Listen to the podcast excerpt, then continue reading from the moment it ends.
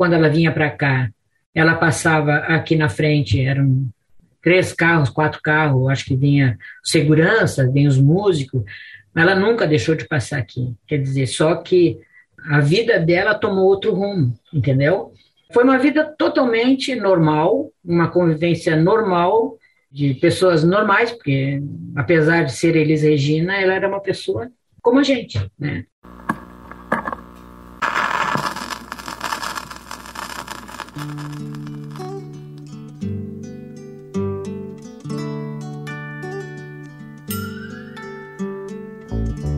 É de sonho e de pó o destino de um só. Feito eu perdido em pensamentos sobre o meu cavalo. Elis Regina Carvalho Costa nasceu em 14 de março de 1945, em Porto Alegre. A voz que você ouviu no início desse documentário é de Marisa Ramos, que foi amiga de Elis e conviveu com ela durante boa parte de sua infância. Elis Regina se tornou conhecida como a maior intérprete do país, permanecendo com esse título ainda hoje, 40 anos após o seu falecimento. Antes de ter 36 discos gravados, Elis viveu uma vida inteira no Paralelo 30. Sou caipira, pirapora, nossa Senhora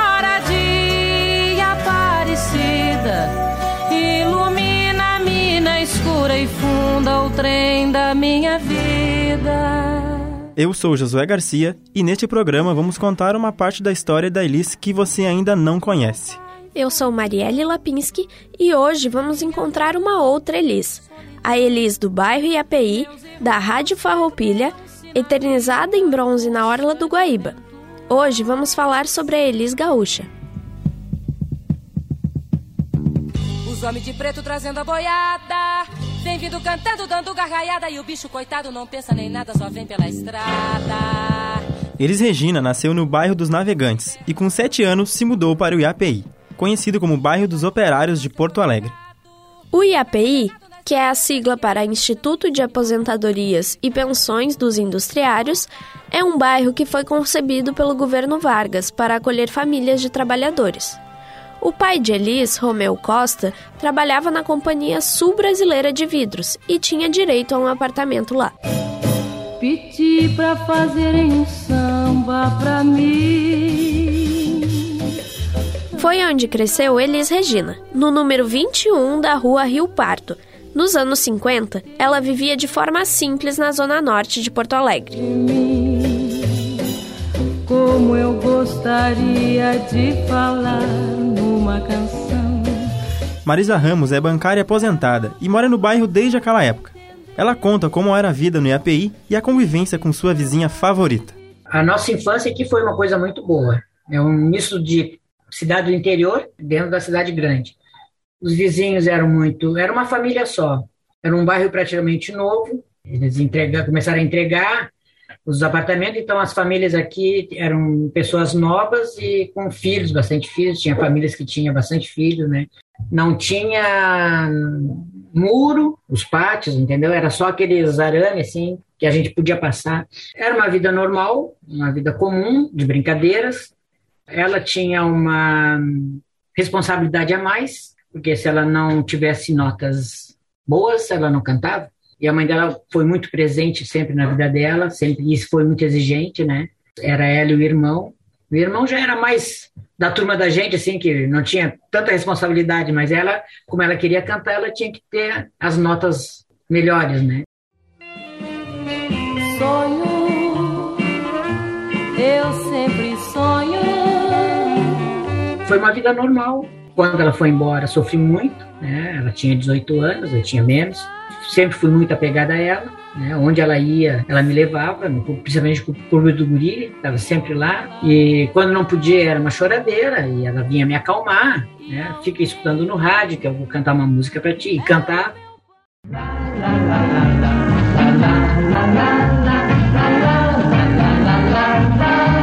Diretamente no palco auditório da Rua Siqueira Campos, a Rádio Farroupilha passa a apresentar mais uma audição do programa preferido pela garotada gaúcha, o Clube do Guri.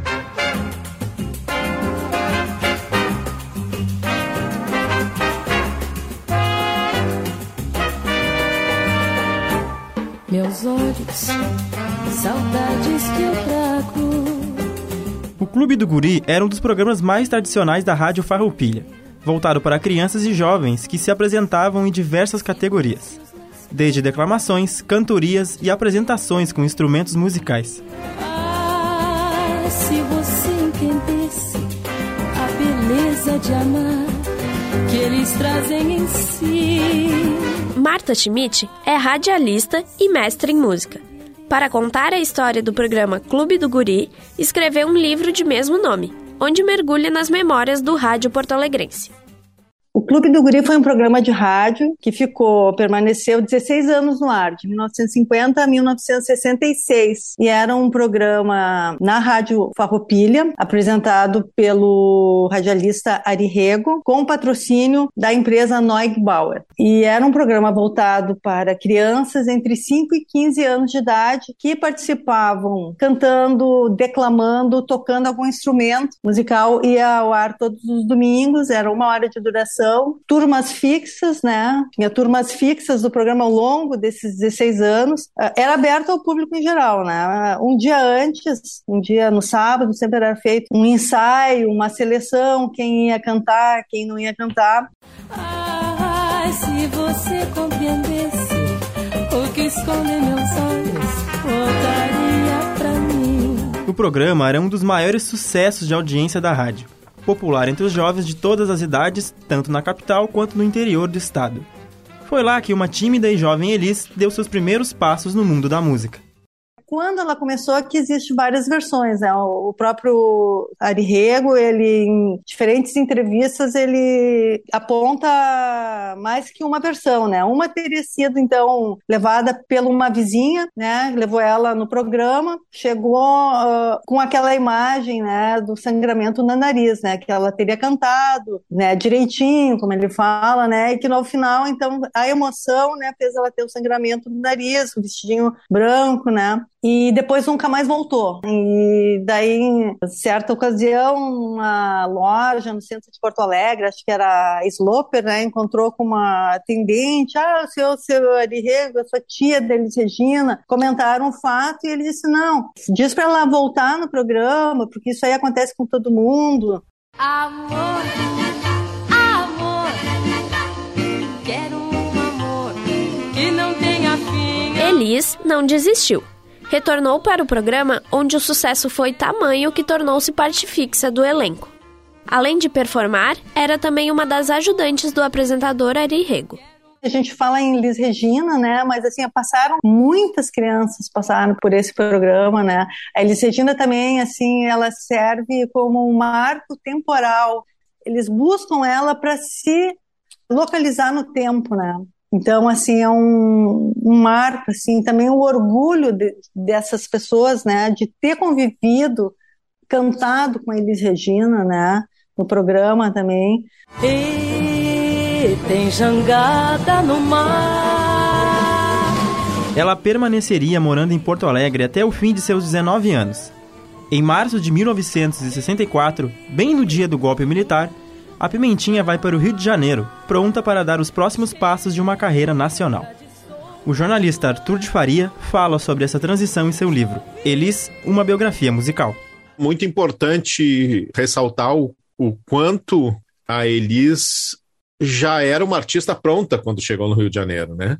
Quando ela tinha 19 anos de idade, mas ela tinha quatro discos lançados e ela tinha uma carreira começada concretamente aos 13 anos de idade, né, já tinha sido escolhida a melhor cantora do Rio Grande do Sul três vezes, enfim. Várias vezes ela mudou de estilo, várias vezes ela pegou o estilo que estava na onda, várias vezes ela entrou num estilo que ela tinha falado mal pouco antes, mas tem alguma coisa que a torna atemporal, muito mais do que outros artistas de sua época.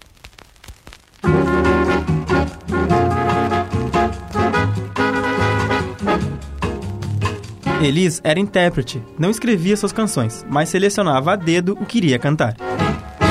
Mania boba é essa da gente de gostar de alguém. E esse fato fez com que Elis deixasse marcado o nome de grandes compositores na história da música brasileira. Em todos os discos dela, desde o primeiro, tem músicas de compositores que ou nunca tinham sido gravados ou que nunca tinham sido gravados com destaque. Né? Gente que estava sendo praticamente lançada ou efetivamente lançada. E aí a gente vai desde o Milton Nascimento até o primeiro compacto da Elis, que era de um sujeito daqui de Porto Alegre chamado Eleu Salvador. Da sorte fazer o que eu digo, da sorte querer seu amor. Lembra quando Marisa falou que Elis precisava tirar boas notas e continuar sempre estudando? Pois é, das poucas coisas que nunca mudaram na vida de Elis, essa foi uma delas. Ao longo de sua carreira, Elis permaneceu se aprimorando, não era apenas uma grande voz, era uma mulher consciente, politizada e muito à frente de seu tempo. Ela corre atrás sempre de estudar muito, né? Foi fazer psicanálise, foi estudar astrologia, foi estudar feminismo, todas essas coisas. E ao mesmo tempo era uma fase em que ela, ela vendeu menos disco. Então, assim, a busca dela não era por vender mais disco, era por estar tá cantando muito sintonizada com o seu tempo, assim, né? Dizendo que ela achava que precisava ser dito, né? A coisa sempre da letra foi muito importante para ela tão importante quanto a música, né?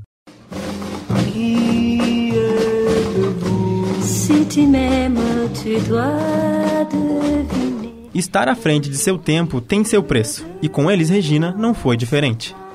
Ela conquistou o mundo com a sua voz, mas o apelido de Pimentinha não era à toa. Sair tão cedo de Porto Alegre, junto com uma personalidade forte, fizeram com que Elis não fosse facilmente aceita na cidade. As pessoas daqui acham que ela deveria cantar, sei lá, música gaúcha, mas a Elis tinha um potencial para muito mais que isso. Para te ver que ela é reconhecida mundialmente, fez alto sucesso lá na, em Paris, quando ela foi cantar. Eu quero pulgas mil na geral, eu quero a geral, eu quero ouvir gargalhada geral. O potencial que Marisa via na amiga realmente vingou. Três anos após sua partida, a cantora já era convidada para se apresentar no Olympia, a mais antiga sala de espetáculos de Paris.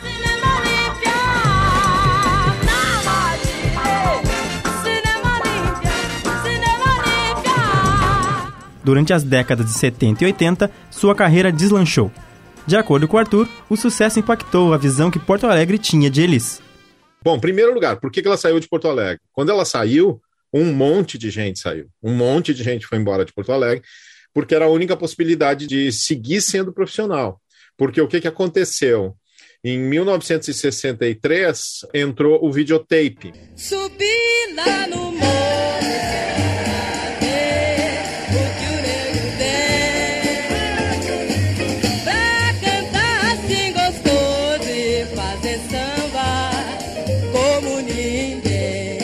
Surgimento do videotape foi realmente trágico para a cena artística da cidade.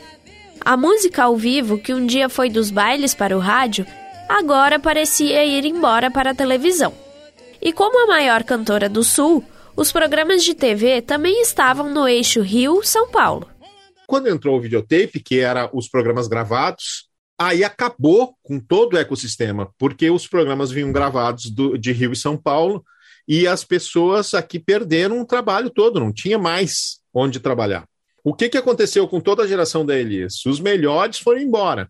Muitos músicos da mesma geração que ela, ou mais velhos, foram embora. O Breno Sauer, o Tasso Bangel e o Conjunto Farroupilha, o Manfredo Fest, que era um pianista, um monte de caras que não chegou, não chegaram a ser famosos como a Elise, por isso o pessoal não xingava eles, né? Os sonhos mais lindos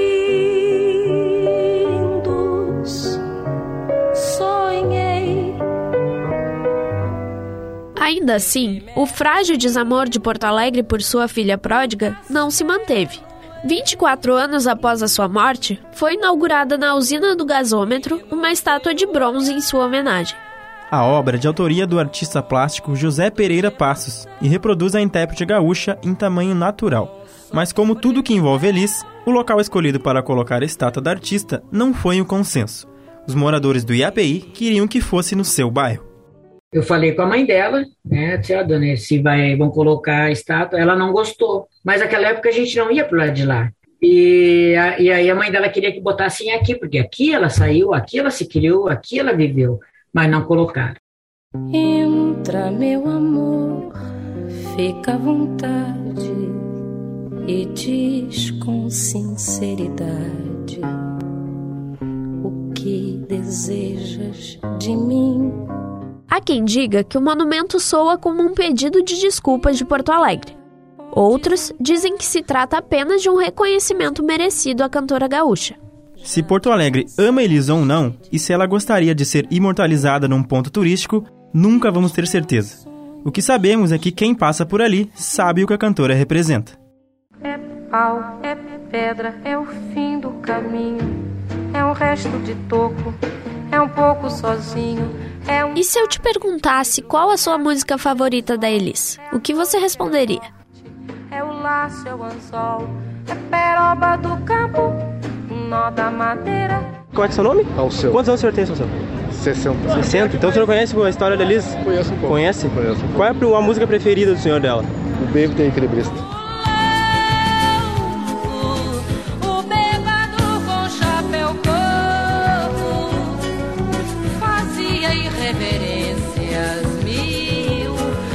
Eu me chamo Bruna, tenho 29 anos. É difícil, foi difícil escolher uma, acho que nem é a minha preferida, mas tem uma que eu gosto muito que chama Opa Neguinho.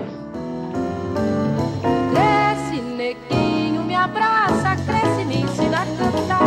Eu vim de tanta desgraça, mas muito eu te posso ensinar. Mas muito eu te posso ensinar. Capoeira, posso ensinar. O meu nome é Jade Liz, porque era pro nome ser Elis Regina.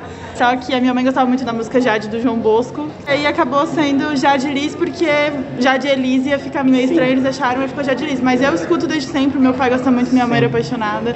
Minha avó materna estudou com a Elis em algum momento na escola. Pera, a música que eu mais gosto é Você não sabe nem ver, mas eu não posso deixar de dizer.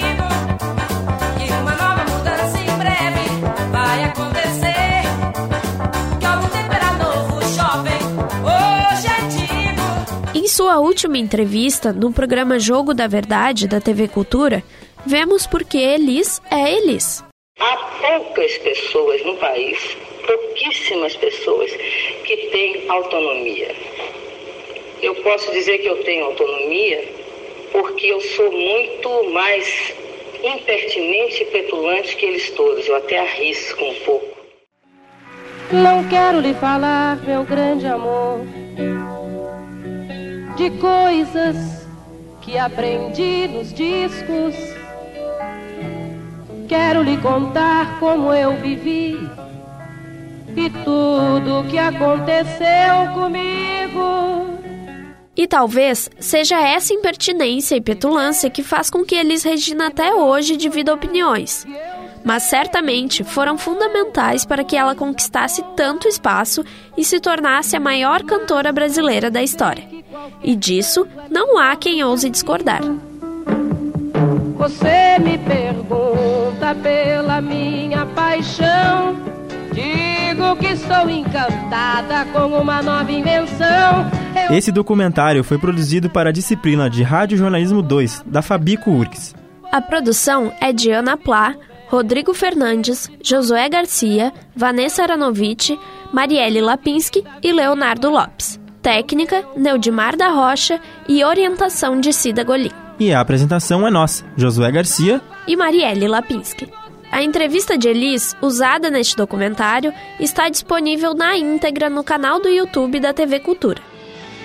Minha dor é perceber que apesar de termos feito tudo, tudo, tudo, tudo que fizemos.